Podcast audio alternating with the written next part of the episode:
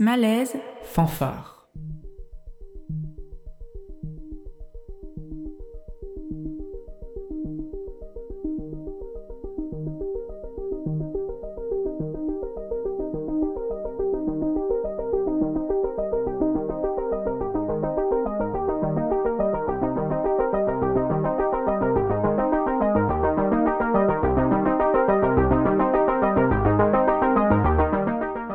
Bonjour auditorice, bienvenue sur le triple 8 de Radio Grenouille.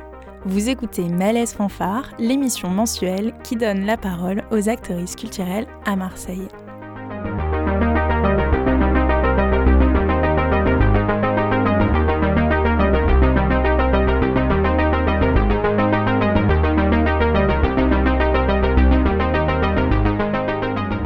C'est Swazik au micro, je suis évidemment en compagnie de Léna.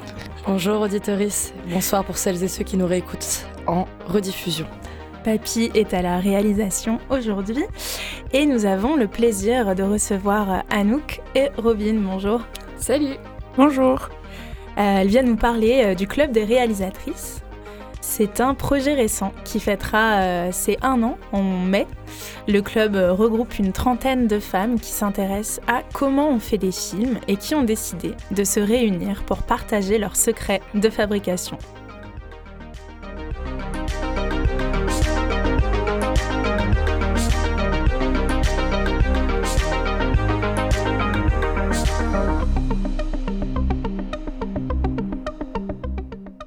Nous sommes donc sur le plateau avec vous deux, Anouk et Robin, mais euh, avant de vous laisser la parole, je vous propose d'écouter la lecture d'un texte que vous avez rédigé avec le club, un protocole à l'usage de quiconque voudrait répliquer votre modèle.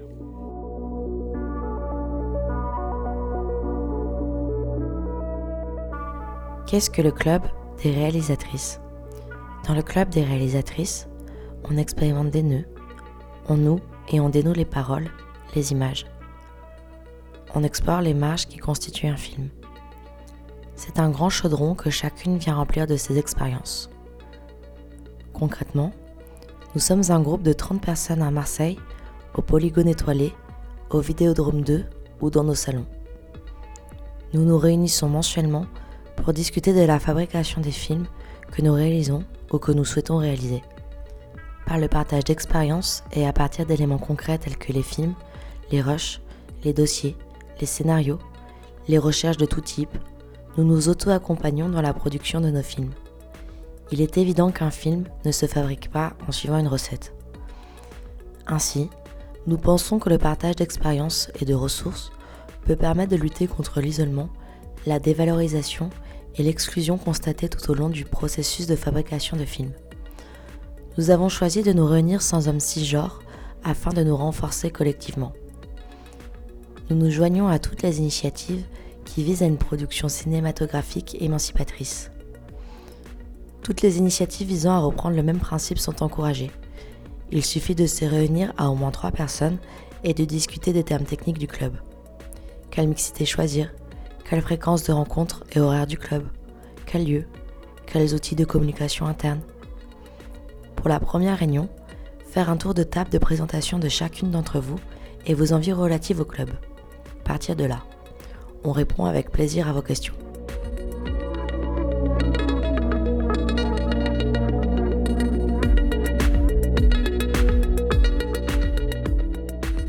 Qui est euh, important de préciser, je crois, c'est que pour beaucoup d'entre vous, vous venez pas d'une euh, formation de cinéma classique. Anouk, toi, tu viens d'un, es issu d'un cursus artistique avec d'abord euh, une pratique qui se rapproche de la performance, même si la notion de film a toujours été assez présente.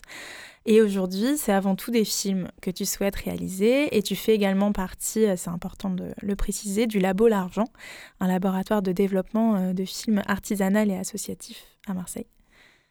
Euh, Robin, c'est pas la première fois qu'on te reçoit sur le plateau de Malaise Fanfare car tu étais venue nous parler de Puppy Please, ta société de production de films pornographiques, Euh, et c'est d'ailleurs le fait de réaliser et de produire des films porno qui va te servir à t'assumer à la fois en tant qu'artiste et en tant que réalisatrice. Mais euh, tu réalises aussi, en plus des films porno, des films plus expérimentaux. Est-ce que vous pouvez nous commencer par nous expliquer comment est-ce que l'idée du club a germé dans vos têtes et comment est-ce qu'elle est née?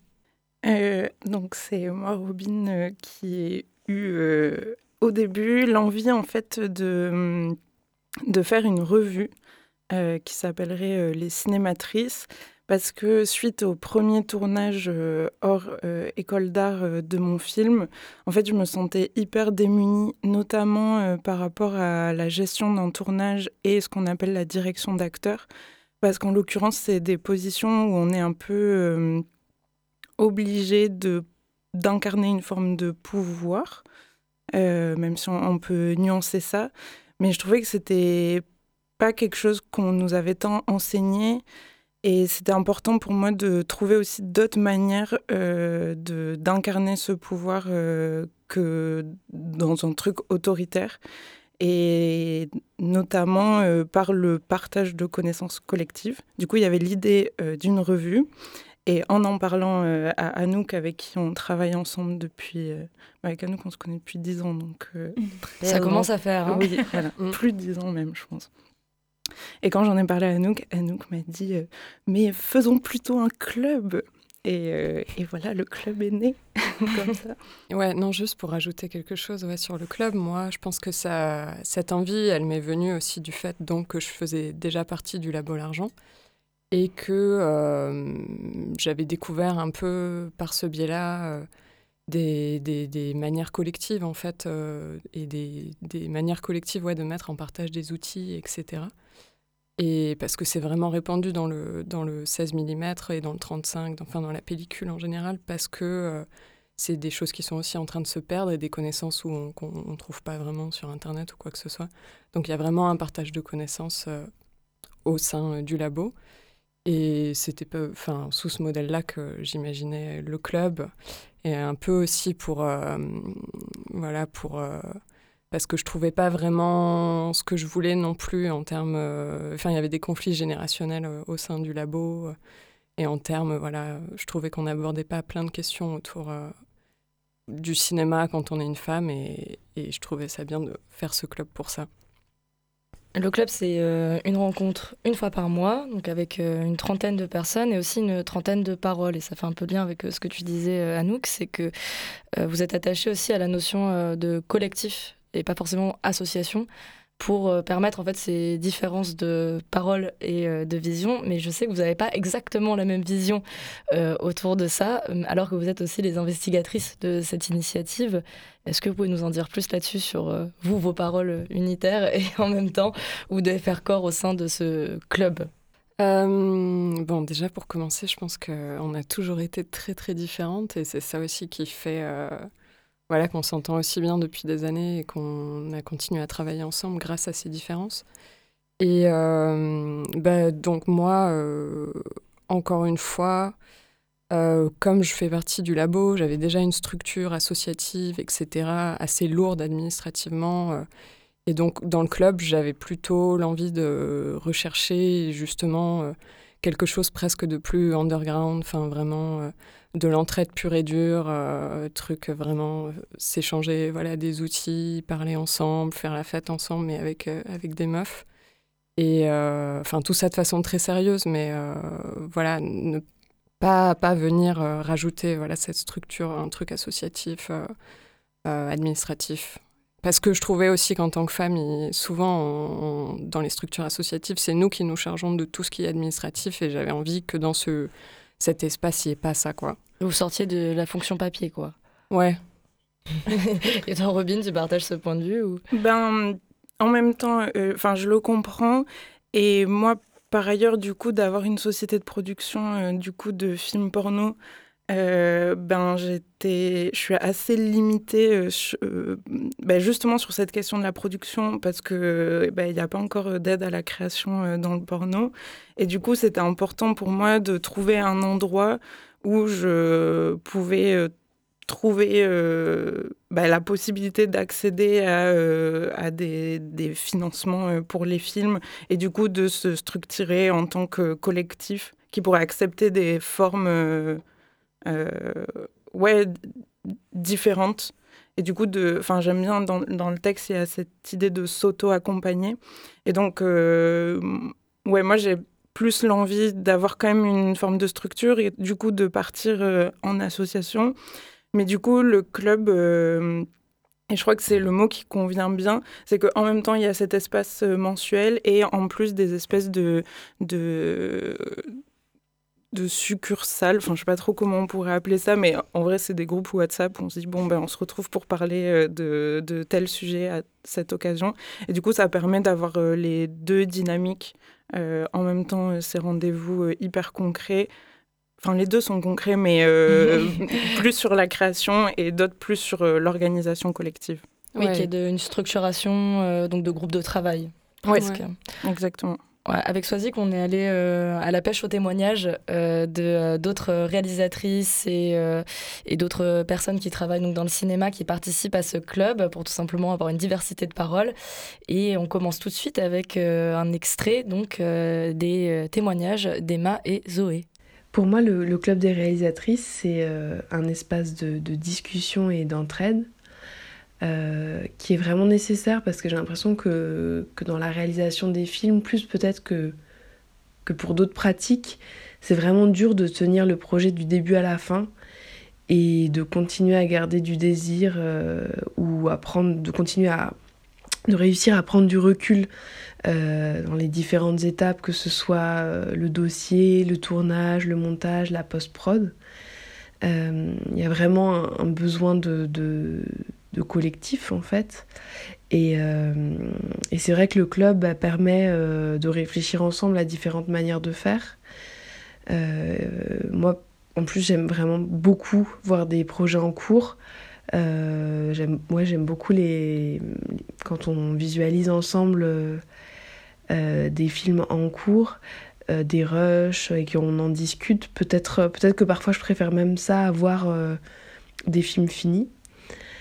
Euh, et pour, euh, sur un autre aspect, la, question de la non-mixité, elle permet euh, ben vraiment, j'ai l'impression, de l'entraide, de l'écoute entre nous. aussi peut-être en arrière-plan des réflexions sur le fait de ne pas toujours se sentir légitime. Et je trouve que ça, c'est abordé d'une manière peut-être très concrète avec, euh, par exemple, euh, les petites annonces qu'on fait en début de séance, où euh, chacune, on peut bah, voilà, dire une annonce qui peut toucher des, des thèmes très variés. Et j'ai l'impression que, que, là, c'est vraiment bah, de, de l'entraide, de dire il y a, y a peut-être un, une, une annonce de boulot ou j'ai besoin d'aide sur telle ou telle chose. Et voilà, c'est un, un, moment que j'apprécie euh, particulièrement et que je trouve vraiment euh, assez euh, efficace et que en fait à chaque fois après chaque séance du club, donc après cette partie de présentation de petites annonces et puis de visionnage d'un projet et de discussion, en ce qui me concerne, je ressens vraiment toujours hyper stimulée et avec plein d'envie et de, et de, de, de réflexion en tête. Je m'appelle Zoé Fillou, je suis réalisatrice. Je fais aussi pas mal de photos argentiques et des ateliers avec des enfants et des ados. J'ai eu une formation artistique aux Arts Déco à Strasbourg et j'en suis sortie il y a un an et demi. Et c'est plutôt euh, vers la fin de mes études et les premières années euh, hors école, donc quand je suis arrivée à Marseille, que je me suis dit que je voulais vraiment faire des films documentaires. Jusqu'ici, j'avais euh, uniquement réalisé des films dans le cadre de, des arts déco. Euh, donc euh, à une période où j'avais accès à du matériel, à du temps et à des retours de mes camarades de l'école et de mes profs. Et en ce moment, j'écris et je fais des repérages pour un nouveau projet documentaire que je vais tourner à Paris. Et pour mon premier film, je dis premier parce que c'était le premier que j'estimais à peu près abouti et présentable. J'avais un peu filmé tête baissée et j'avais beaucoup écrit ensuite au montage. Euh, pour le nouveau projet là, en ce moment, euh, j'essaye plutôt d'écrire en filmant.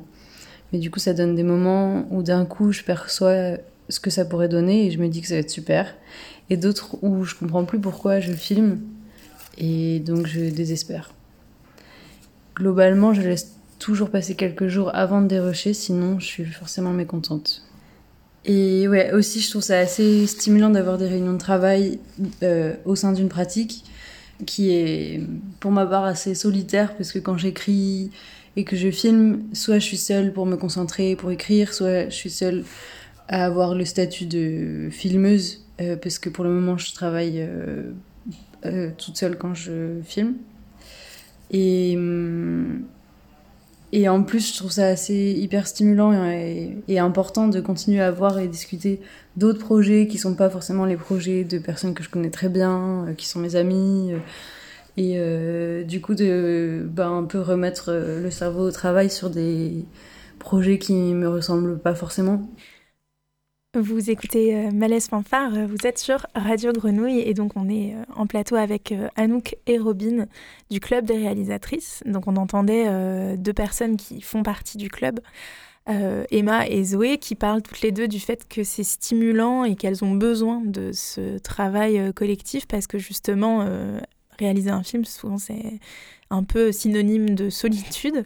Et du coup, comment est-ce que ce, travail collectif et ce partage de ressources, euh, comment est-ce que ces outils permettent de se positionner autrement, justement, que dans cette figure très euh, solitaire et très autoritaire euh, du réalisateur? Moi, je voulais réagir, oui, sur, sur le témoignage d'Emma qui, qui parlait du fait de conserver le désir du film dans la durée.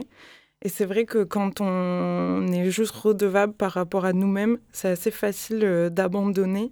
Et quand l'engagement, il est envers le club, euh, pas, pas aussi euh, officiellement, mais d'une certaine manière, on est redevable envers les autres. Enfin, je sais pas. Et moi, je trouve que ça, c'est un truc qui m'a vachement aidé dans ma pratique en général parce que.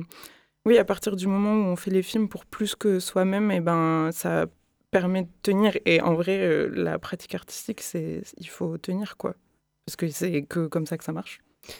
Après, euh, bah, je pense qu'on on parle aussi de films particuliers qui sont pas des films, euh, je veux dire, parce qu'il y a réalisateur, réalisatrice à d'autres échelles aussi, où finalement tout est très très découpé et finalement tu as un rôle très précis et tu es très accompagné collectivement parce que chacun a son rôle voilà, sur un plateau, mais même en, avant le film, en prépa. Et, euh, et nous, c'est vrai qu'on est sur des échelles de films qui sont très bricolées, très euh, faits à des petites échelles, avec des petits budgets. Et c'est vrai que c'est là qu'en fait on se sent, on se sent hyper seul parce qu'on doit tout défendre. C'est nous qui, si t'as pas de production, tu dois, tu dois défendre, te défendre auprès des subventions. En fait, tu, tu dois avoir tous les rôles que, qui normalement sont, sont dispatchés. Quoi. Puis supposément, tu n'as pas forcément ni le vocabulaire, euh, les connaissances de euh, comment on démarche en fait aussi pour euh, à qui s'adresser, comment s'adresser à quelqu'un.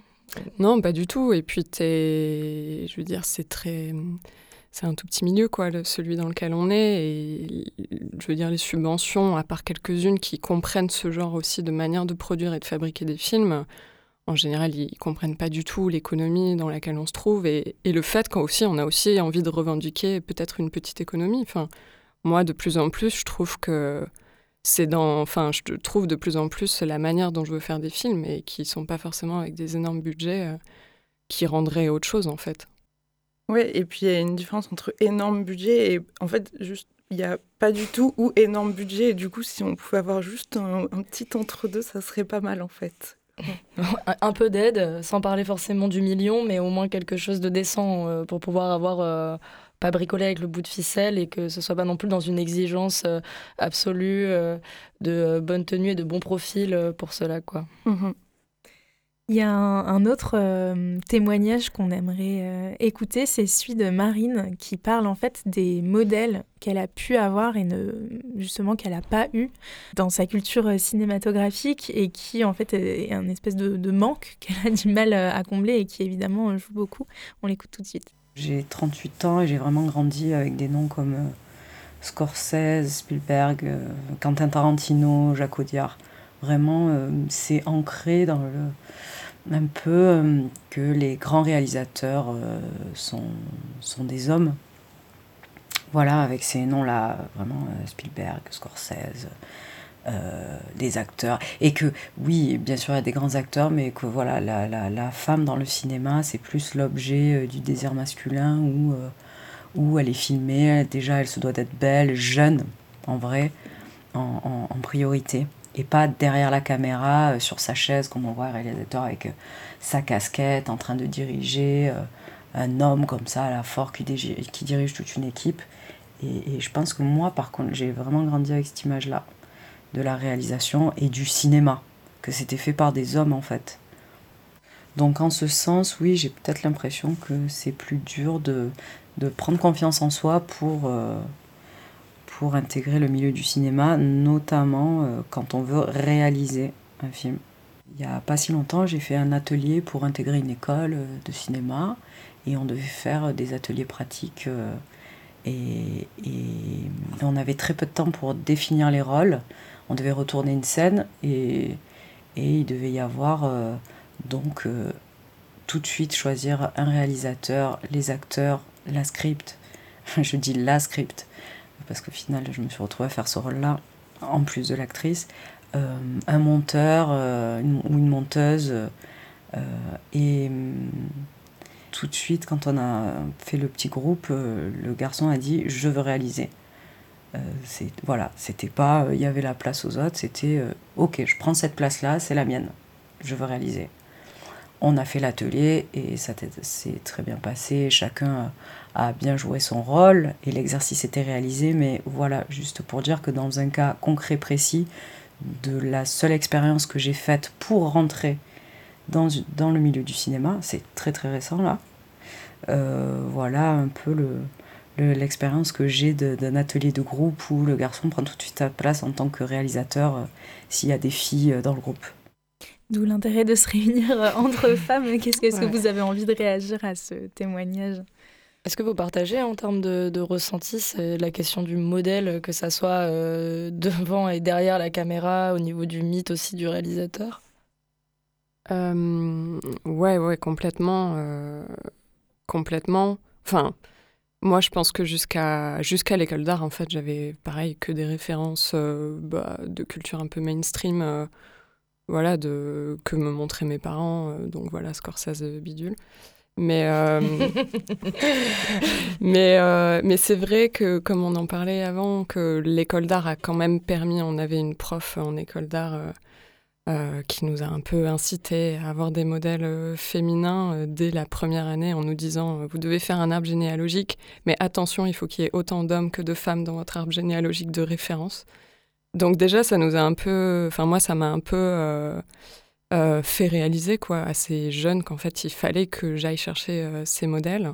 Et après, dans la pratique, je suis tout à fait d'accord dans le sens où même tout au long de l'école d'art, par contre, c'est vrai que moi, j'ai, je me suis toujours effacée dans ces trucs, par exemple, d'atelier, comme elle dit, très concrets, à aussi même moi, dire direct, ah ben non, je vais prendre la, place euh, de, du truc hein, où tu es un peu caché, où tu n'as pas trop de. Et aussi parce que les mecs prennent souvent l'autre place, donc euh, c'est un peu, un peu des deux, quoi. Ouais, de façon très spontanée. Ouais. Ouais, complètement. Et la prof, c'était euh, Christiane Geoffroy. voilà, je dis son nom. on, parce que... on la remercie. ouais. et, et, non, et en plus, on, parlait de ça hier. Et enfin, moi, c'était pas par rapport à la réalisation, mais à l'inverse, euh, mais de toute façon, ça c'est global à tous les collectifs où très souvent, euh, en tant que, que, meuf, tu te retrouves à faire la cuisine par le hasard des choses parce que je comprends pas ce qui, en termes de formation, euh, justifie ça. Et sauf que du coup, parce que tu dire dans les cas de régie, par exemple, sur un film ou Mais même dans tous les collectifs, quand tu organises une soirée, quand tu... Enfin, il y a un truc... Ça arrive souvent qu'il y ait des espèces de répartitions euh, genrées comme ça qui se font euh, par le hasard des choses, mais euh, que quand tu les analyses euh, comme ça, c'est pas tant le hasard que ça. Et en vrai, euh, le fait de, choisir la non-mixité, ben, la question se pose plus du tout euh, enfin, de la même manière. De, du coup, de faire la cuisine ou la réalisation n'a plus du tout le même, ouais, y a. Mais je sais pas, il y avait cette phrase qui, avait été dite pendant le premier club par Margot par rapport à la boxe en non-mixité, alors que j'ai jamais pratiqué, mais qui donnait l'exemple qu'à partir du moment où tu fais de la boxe en, en non-mixité, tu as la possibilité de devenir bonne tout court plutôt que bonne pour une meuf. Et en fait, ça change tout. Bah, bien sûr. Voilà. Par rapport. Euh, pour, euh, pour, pour combler un peu ce, manque de modèles, euh, on vous a demandé de communiquer un peu vos références, et des choses qui sont importantes pour vous. Et vous avez choisi euh, la bande-annonce du film The Watermelon Woman de Thierry Denis. Hi, I'm Cheryl and I'm a filmmaker. Um, nah, I'm not really a filmmaker, but I have a videotaping business with my friend Tamara, and I work at a video store, so I'm working on being a filmmaker. The problem is I don't know what I want to make a film on. I know it has to be about black women because our stories have never been told.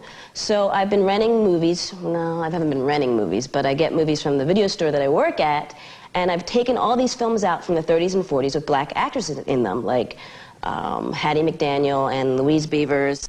And um, in these films, in some of the films, the black actresses aren't even listed in the credits. And I was just totally shocked by that.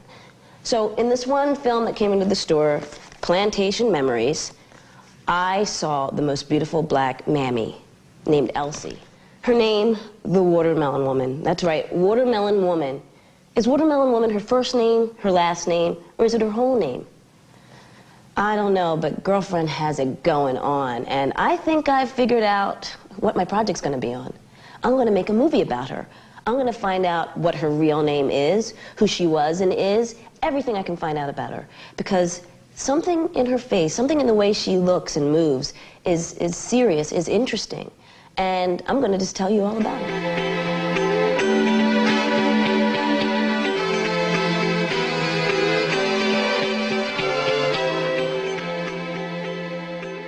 Pourquoi est-ce que c'est un extrait euh, qui vous inspire? Pourquoi est-ce que vous l'avez choisi? Ben, Alors déjà, moi, je pense que c'est un de mes films préférés. Et je pense qu'il y a mille couches euh, pour euh, l'analyser. Déjà dans sa fabrication, enfin, il y a plein de types d'images différents en mode caméra DV ou caméra plus classique. Il y a vraiment un jeu entre la fiction et le documentaire. bon, en vrai, à la fin, il y a un, retournement de situation, donc je vous le dis pas, mais euh, sur ces questions de docu et de fiction, euh, c'est super intéressant. Il y a aussi, euh, bah, du coup, la réalisatrice joue dans le film, donc il y a cette notion d'autofiction, de comment on se met en jeu. C'est aussi un, film hyper fun. Enfin, il y a des scènes de drague incroyables, vraiment, qui, font, qui sont trop rigolotes. Et c'est pas mal déjà, mais en vrai, il, je sais pas. Et il y a aussi cette idée de petit budget. Enfin, on sent le, le, film fabriqué à partir de plein de choses. Et il y a aussi le regard de l'histoire euh, du, du, cinéma, des, des symboles qu'on doit s'approprier ou, ou inventer. Et euh, en vrai, je recommande trop ce film. Il est, il est super. En tout cas, ça donne un peu envie de parler du female gaze au cinéma, puisqu'évidemment, c'est en lien le female gaze, donc faire une petite aparté, définition pour euh, celles et ceux qui nous écoutent et ne voient pas ce que c'est. Donc, euh, female gaze, on pourrait traduire par regard féminin. Euh, je vais tirer cette description du livre d'Iris Bray, Le regard féminin, donc, qui en dit un regard qui donne une subjectivité au personnage féminin, permettant ainsi au spectateur et à la spectatrice de ressentir l'expérience de l'héroïne sans pour autant s'identifier à elle. Si on devait résumer en six points cruciaux, euh, qu'est-ce que ça veut dire le female gaze? C'est un personnage principal qui s'identifie en tant que femme, histoire racontée de son point de vue, une histoire aussi qui remet en question l'ordre patriarcal, une mise en scène qui permet aux spectatrices de ressentir l'expérience féminine. Et euh, si les corps sont sexualisés, le geste doit être conscientisé et le plaisir des spectatrices ne découle pas d'une pulsion scopique, comme un voyeur. C'est ça la pulsion scopique. Euh, pourquoi on fait cette petite aparté? C'est tout simplement puisque le female gaze, on en parle avant tout euh, dans comment en fait les corps et les personnages féminins sont représentés donc euh, de l'ordre de l'image. Mais en fait, le female gaze, avant tout, il naît de derrière la caméra, au même titre que ce qu'on appelle le male gaze, donc le regard masculin, bah, il naît parce qu'en fait nous avons des réalisateurs essentiellement qui produisent des gros films qui sont vus par plein de monde. Et donc, est-ce que vous pensez, vous, que le club des réalisatrices, il permet d'avoir du female gaze et de spreader, d'envoyer ça de le cultiver et de changer du coup aussi durablement comment on produit, même à votre échelle? Je pense que c'est un endroit ouais, où on se pose euh, ces questions. Ouais. Après, je veux dire, tous les films qu'on réalise ne sont pas forcément, en tout cas sur euh, des questions féministes euh, ou autres, mais effectivement, il y a la question d'un regard en tant que réalisatrice qui est forcément différent d'un réalisateur. Et, et ça, c'est sûr que ça permet de, de l'assumer, de l'explorer. De... Robin, tu as l'air euh, en pleine pensée, tu regardes en l'air. Oui, euh. oui, complètement. Ben, parce que. Euh, ben, parce que en faisant des films porno, j'ai l'impression qu'il y a un peu des écueils dans ce que propose la pensée du, du, regard féminin. Mais en tout cas, et, et je sais pas, peut-être que c'est aussi. je pense que faire un film, c'est pas juste regarder. Et peut-être que, en tout cas, le club, il permet d'ouvrir ça parce qu'il euh, y a, évidemment le moment où tu prends la caméra, mais il y a toutes les étapes de fabrication et tout. Euh, enfin, comment, comment tu écris, quelle relation tu as avec euh, les acteurs, actrices, comment, avec tes collaborateurs, même sur l'équipe. Avec, j'ai l'impression que c'est plus large que ça. Et en tout cas, en tout cas la, notion de regard féminin, elle peut grave être discutée au sein du club et, du coup élargie. Mais je pense que, en tout cas, c'est un lieu pour se poser euh, ces questions. Et forcément, euh, l'entraide qu'on a à l'intérieur, elle, elle permet d'encourager ça, en tout cas ces réflexions. Oui, tu veux dire donc de filmer autrement euh, et d'éviter, ouais, de, de, de, de, présenter, de montrer, par exemple, la femme objectifiée, etc. Mais il y a aussi produire autrement et avoir des rapports plus, peut-être, je sais pas, plus horizontaux, ou en tout cas que vous estimeriez plus juste avec euh, vos équipes, etc. etc. Plus de transversalité peut-être aussi c'est vrai quand, enfin, c'est hyper vrai ce que tu dis. Moi, je trouve que ça se trouve vraiment dans, finalement, dans l'écologie de travail qu'on crée. Et c'est là-dedans que, qu'on réfléchit beaucoup. Moi, j'ai l'impression au sein du club sur, sur des rapports euh, effectivement horizontaux. Euh, et ouais. Ouais, complètement. Et en plus, je pense que hum, des fois, quand on écrit euh, les dossiers, euh, et, ça, je pense qu'on le. En fait, on dit que dans le cinéma, c'est la forme finie qui importe, et quand on vient d'école d'art ou dans l'art, c'est le processus qui importe. Et, moi, j'ai l'impression que souvent, je suis confrontée à choisir entre les deux. Et, en fait, bah, c'est pas mal de créer des espaces où il n'y a pas besoin de choisir et les deux importent. Et comme euh, l'idée de regard, c'est juste la question de la représentation et de la... Enfin, juste. Euh, et de, l'objet euh, fini. Et en fait, c'est important de s'intéresser à toute la fabrication qui commence bien avant et qui continue bien après. Il n'y a pas seulement le regard. Oui. Euh, dans la continuité de vos inspirations euh, de euh, films de femmes et qui, qui vous ont suivi dans votre, votre inspiration, votre réalisation, on vous a demandé donc une musique d'un film qui vous a marqué et vous nous avez dit un sac de puce, un film de fiction tchèque qui est réalisé par Vera Chitilova et c'est en 1962.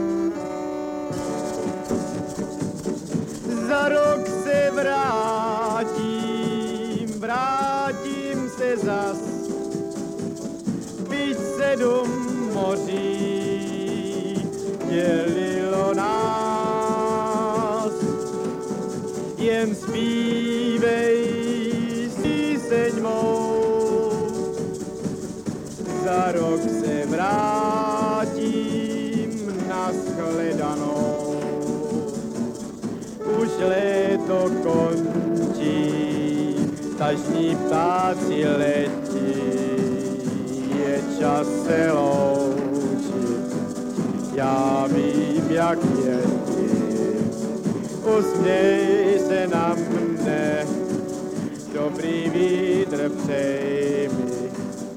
A já se vrátím k tobě, lásko má. Za rok se vrátím, vrátím se zas.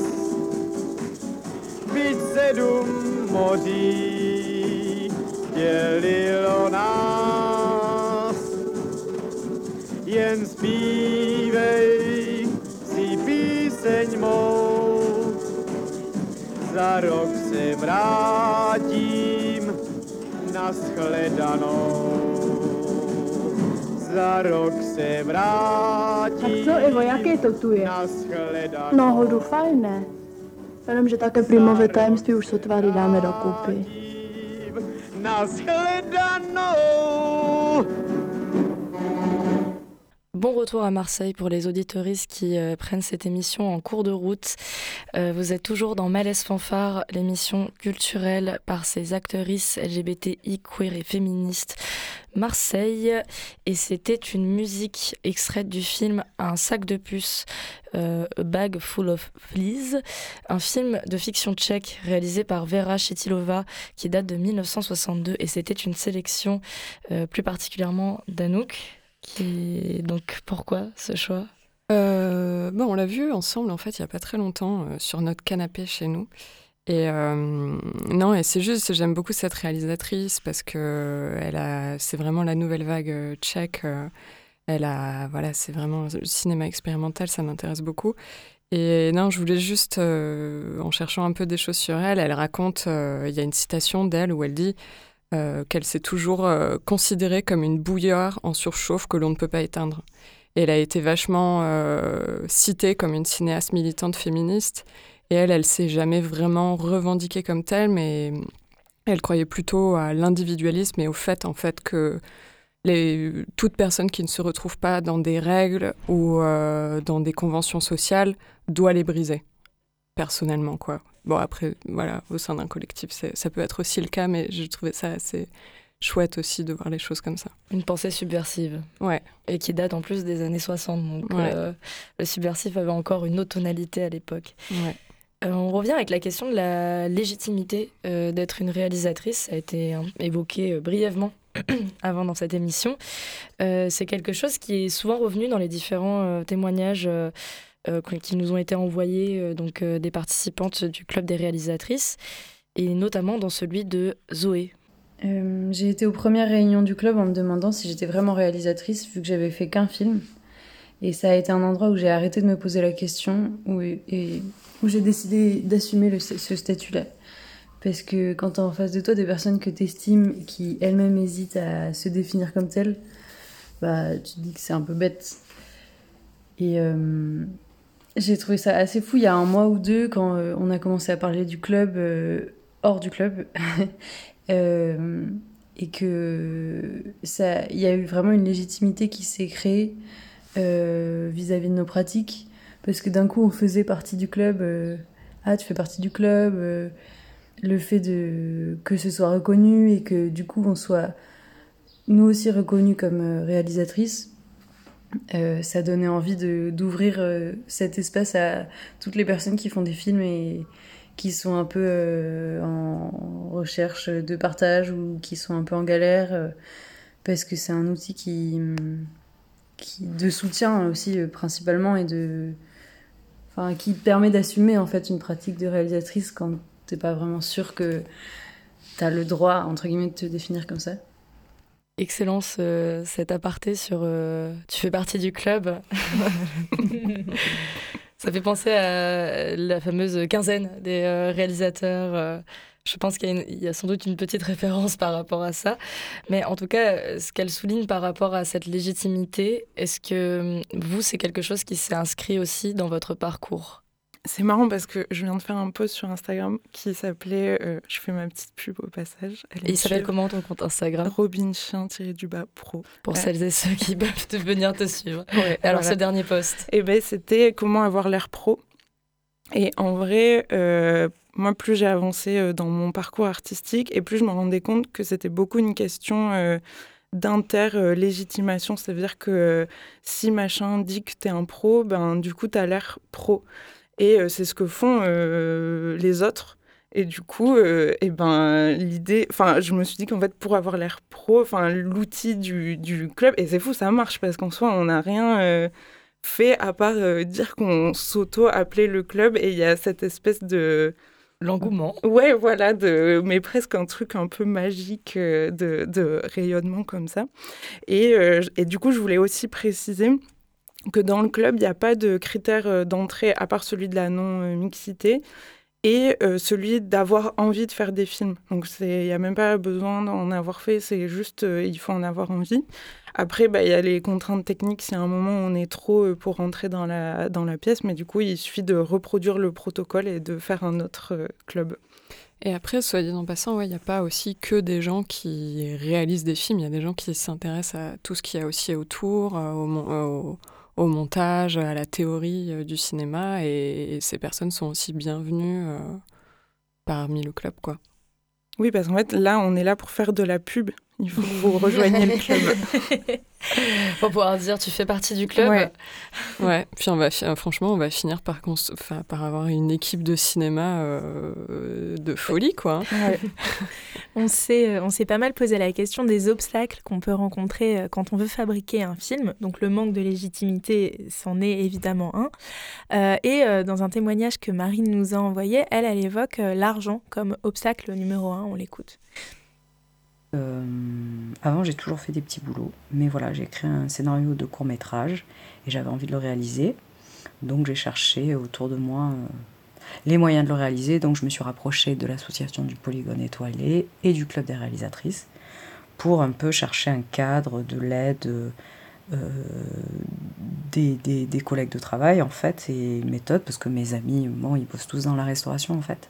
Donc ils pouvaient pas trop m'aider à réaliser un film et euh, tout le processus euh, engagé pour ça. Trouver le matériel, trouver des acteurs, euh, trouver un monteur, comment on, comment on réalise un film en fait. Et c'est pour ça que je rejoins ce club pour m'aider. Donc dans le club, déjà j'ai trouvé une écoute et puis un peu une légitimité aussi parce qu'elles m'ont accueilli alors que j'avais pas fait d'école de cinéma, que j'avais un parcours un petit peu différent et en fait elles m'ont accueilli vraiment avec bienveillance. Je l'ai vu dans le tour de présentation elles m'ont écouté et, et, fait participer au club sans, euh, sans me juger en fait. Donc euh, même si pour l'instant je me suis pas encore investie et j'ai pas encore pitché ni montré mon projet, je me sens déjà soutenue et, et le fait de faire des réunions oui, ça m'aide à me donner confiance pour mon projet et, voir le projet des autres aussi, d'écouter les autres, de voir leurs images, euh, de les entendre euh, raconter euh, leurs histoires, me nourrit aussi et, et me plaît. Et j'espère voilà, que ça va m'apporter peut-être dans le futur des gens avec qui travailler. À la question des obstacles dans le cinéma, bah, je dirais c'est l'argent. Moi, à mon niveau, euh, je pense que c'est l'argent pour, celles déjà qui sont réalisatrices et qui cherchent des financements. Et à mon niveau, c'est vraiment pour acquérir la connaissance, les connaissances pratiques et techniques. Faire des écoles, intégrer des écoles. C'est sûr que si on a de l'argent pour intégrer une école et ne pas avoir besoin de travailler à côté, euh, c'est un plus pour acquérir toutes ces connaissances ne pas appartenir euh, forcément au bon milieu ou ne pas avoir d'office euh, les ressources pour accéder aux bonnes formations. Le cinéma, en fait, c'est quand même un milieu qui est assez élitiste. Euh, est-ce que vous, avec le club, vous avez envie de démocratiser les savoirs dans le cinéma en général? Bah oui. Surtout, pourquoi, pourquoi est-ce que c'est important en fait et qu'est-ce que ça peut apporter de, de le faire? Bah, non, mais je pense que, enfin, on parlait de légitimité, mais en fait, euh, au-delà de juste le faire ensemble, c'est la légitimité, elle passe aussi par avoir le sentiment de savoir et du coup par la formation. Et, en fait, euh, donc il y a un type de formation qui est un peu euh, verticale euh, et bon, on te transmet un savoir auquel tu n'as plus accès au bout d'un moment euh, quand, quand, tu es trop vieux ou vieille. Et, mais en fait, tu peux continuer à te transmettre des savoirs de plein de manières différentes, que ce soit en écoutant les autres ou même très concrètement en demandant est-ce que tu peux m'aider sur ça? Et par exemple, au club, on a une espèce de de de Google Sheet là, c'est quoi le enfin de un tableau quoi un Excel. Word, ouais, ouais, voilà, Excel, un tableau ouais. Excel de mise en commun euh, de matériel et de compétences euh, qui qui peut être euh, très euh, large, quoi, mais qui du coup invite à reconnaître euh, que tu as des compétences et à euh, les, les partager. Mais c'était bien ce que tu disais hier sur... Oui, parce que j'y ai pensé hier quand bon, nous faisons le, le off de cette émission qui était un café prélude autour de cette émission et notamment sur la question donc, des outils et de la transmission de savoir. Anouk, tu, tu avais évoqué le, le fait que spontanément se mettre en avant euh, quand on est une femme, c'est vraiment pas la même place que quand il s'agit d'un homme et tu avais un super exemple de mémoire là-dessus. Ou si tu parlais du fait que, par exemple, sur une caméra, euh, si tu te disais euh, euh, Ah là, je suis pas sûre Ah de oui, bien oui. connaître. euh, Oui, oui, que j'avais eu exactement ce truc. j'avais acheté une caméra, puis j'avais l'impression de pas vraiment savoir comment elle marchait parce que je comprenais pas, genre, je sais pas, tous les, tous les trucs à l'intérieur. Je, je comprenais vraiment pas tout. Après, je savais m'en servir et, j'ai dit ça à un mec qui m'a dit euh, Mais non, mais viens chez moi et tout, je te montre comment ça marche. Et il m'a montré en gros. euh, le bouton on, enfin j'exagère un peu, mais, euh, mais vraiment c'était des choses que je savais déjà et ça m'a frappé à quel point moi-même je ne m'emparais pas de la technique et je ne me disais pas technicienne. Et voilà, c'est vrai que ce, lieu, ça, cet espace, ça permet ça permet ça avant tout. Oui, parce que la technique, le fait effectivement de s'affirmer en tant que technicienne ou que technicien, enfin la technique c'est souvent l'adage des hommes, et donc s'affirmer en tant que technicienne, c'est une source de, bah, c'est une prise de pouvoir en fait, et donc de légitimité. Ouais, et on le voit vraiment vachement, euh, on voit vachement l'évolution parce que je me rappelle des tout débuts euh, du club, des premières réunions, où moi-même je disais ah je, je sais faire un peu cela, un peu ceci, et quelqu'un m'a dit mais non Anouk, tu sais faire, tu sais vraiment faire ça, et il faut vraiment que tu le dises parce que ça peut bénéficier aux autres et à nous toutes, donc euh, voilà partage partage tes savoirs euh, techniques. Et il y a la volonté aussi dans le club des réalisatrices qu'il faut euh, à un moment faire fi euh, de euh, son, son humilité ou quelquefois euh, ça peut finalement euh, nuire puisque euh, avant tout c'est pour soi-même mais aussi pour tout simplement le partage en fait de connaissances et de savoir et cette nécessité euh, d'affirmer et de d'assumer en fait sa- ses capacités. Je crois que c'était ça l'idée Mm. aussi.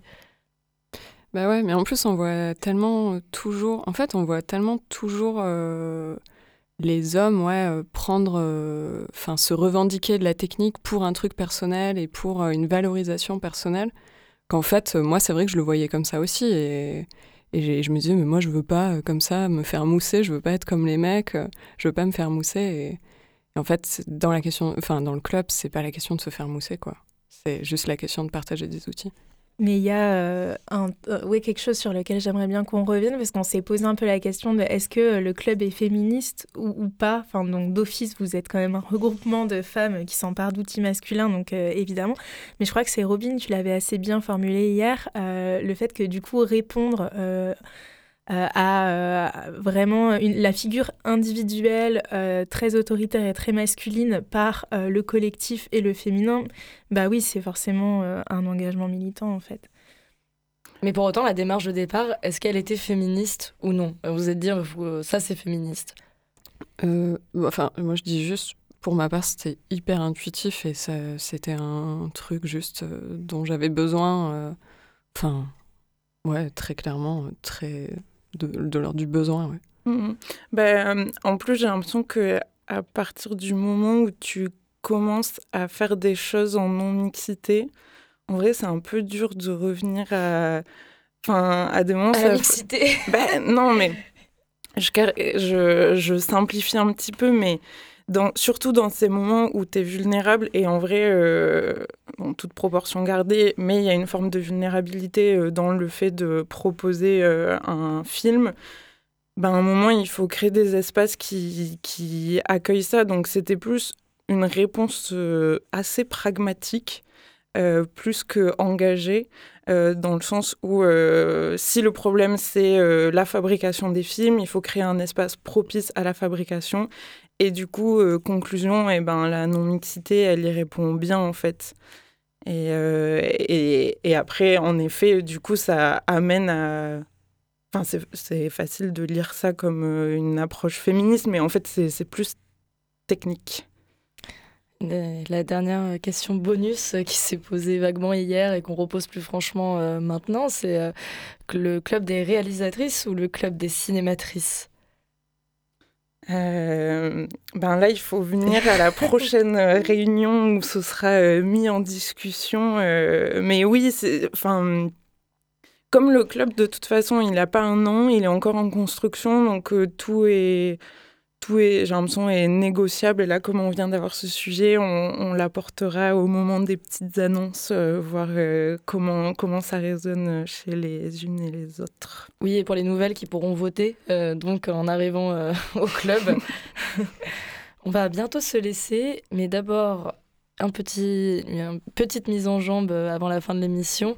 une autre de vos sélections qui est un peu plus qui bouge un petit peu plus, qui est un peu plus dans le corps, un peu plus dans la sueur, c'est une musique euh, qui est extraite du film Beau travail de Claire Denis en 2000.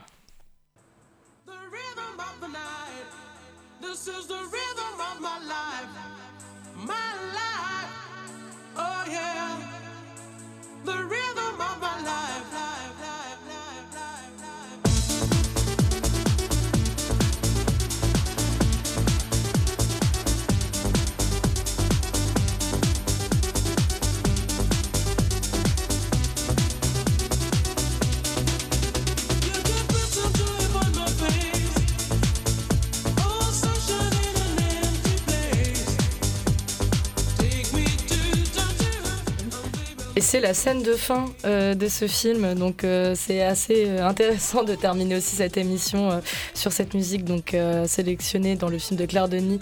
Beau travail. Merci Robin et Anouk d'être venus nous parler du club des réalisatrices.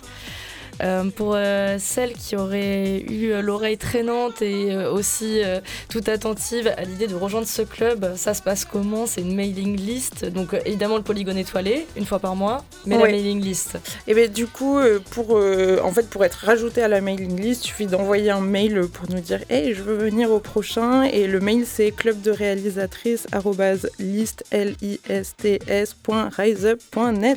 on vous mettra tout ça. Ouais, on le mettra dans la description euh, du podcast de l'émission que d'ailleurs vous pouvez retrouver euh, sur l'ensemble des plateformes d'écoute pour cette émission et celles qui ont précédé, notamment euh, celle Puppy Please qui est donc une boîte alternative de porno éthique, notamment avec la réalisatrice Robin qui était aujourd'hui ici sur ce plateau radio. On remercie Siam pour l'aide à l'écriture de cet épisode, Papy pour la réalisation. Marine, Zoé et Emma pour leurs précieux témoignages. Et surtout, merci à vous, auditorices, pour votre écoute et à très très vite sur le 888 de l'Amphibienne, la radio qui parle dans Malaise sans phare, qui coisse féminisme à Marseille. Ciao, auditorices.